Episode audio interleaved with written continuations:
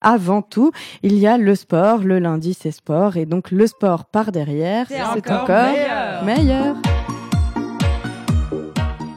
Oui, oui, oui, plein de choses par derrière sont encore euh, nettement meilleures.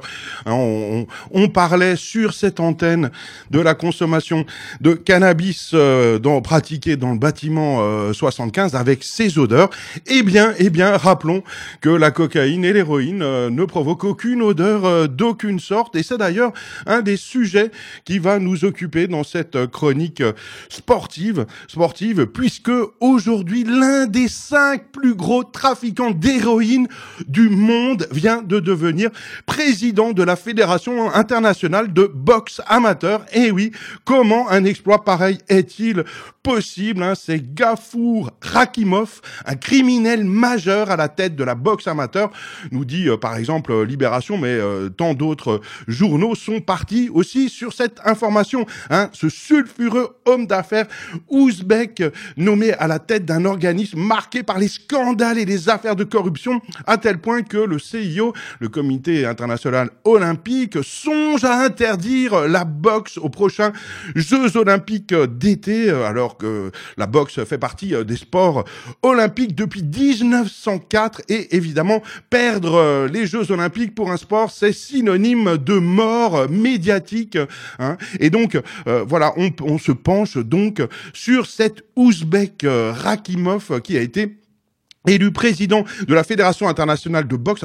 Pourquoi, pourquoi, pourquoi hein ben, C'est effectivement la question que tous les médias se posent. Alors on plonge dans le passé de ce Rakimov, hein, qui a été euh, boxeur dans sa jeunesse, qui est devenu homme de main et qui a participé euh, aujourd'hui à, la constitution, semble-t-il, d'un réseau euh, de vente d'héroïne aux États-Unis, notamment où ses avoirs ont été gelés. Hein, des, des, livres ont été écrits sur lui euh, pour euh, raconter euh, son aventure. Et euh, l'un des auteurs euh, de euh, ce bouquin, eh bien, nous dit simplement que bah, un jour, il y a par exemple le patron d'Heineken qui débarque chez lui pour avoir des informations sur cet Ouzbek vice-président pendant fort longtemps de la, de, de, la Fédération internationale de boxe, parce qu'il voulait se renseigner sur lui avant éventuellement d'ouvrir une usine de fabrication de, de bière en Ouzbékistan. Eh bien, ben non, il a finalement pas ouvert cette usine après s'être renseigné mais par contre, l'auteur du bouquin, lui, a reçu plein de coups de fil institutionnels, euh, par exemple, de députés du Parlement européen, du Parlement français euh, et, de plein euh, d'organismes aussi officiels que ça. Enfin, tout cas, c'est ce qu'il affirme hein, et ce qui nous permet de penser que, eh bien, évidemment, ce, cette homme d'affaires euh, proche euh, de Poutine, euh, même s'il est ouzbek, eh bien, est quelqu'un qui a beaucoup de liens de tous les côtés. Hein. il a été donc élu à Dubaï lors de la dernière assemblée générale, de, et, même pas élu par les membres de cette assemblée générale, mais uniquement par le comité exécutif.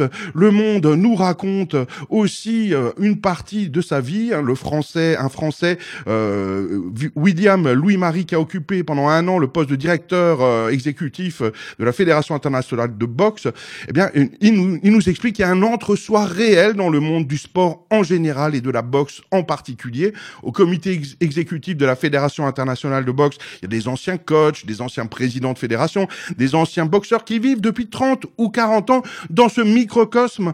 Hein, et puis, il pense aussi qu'il y a une certaine fidélité qui prévaut au-delà de toute considération.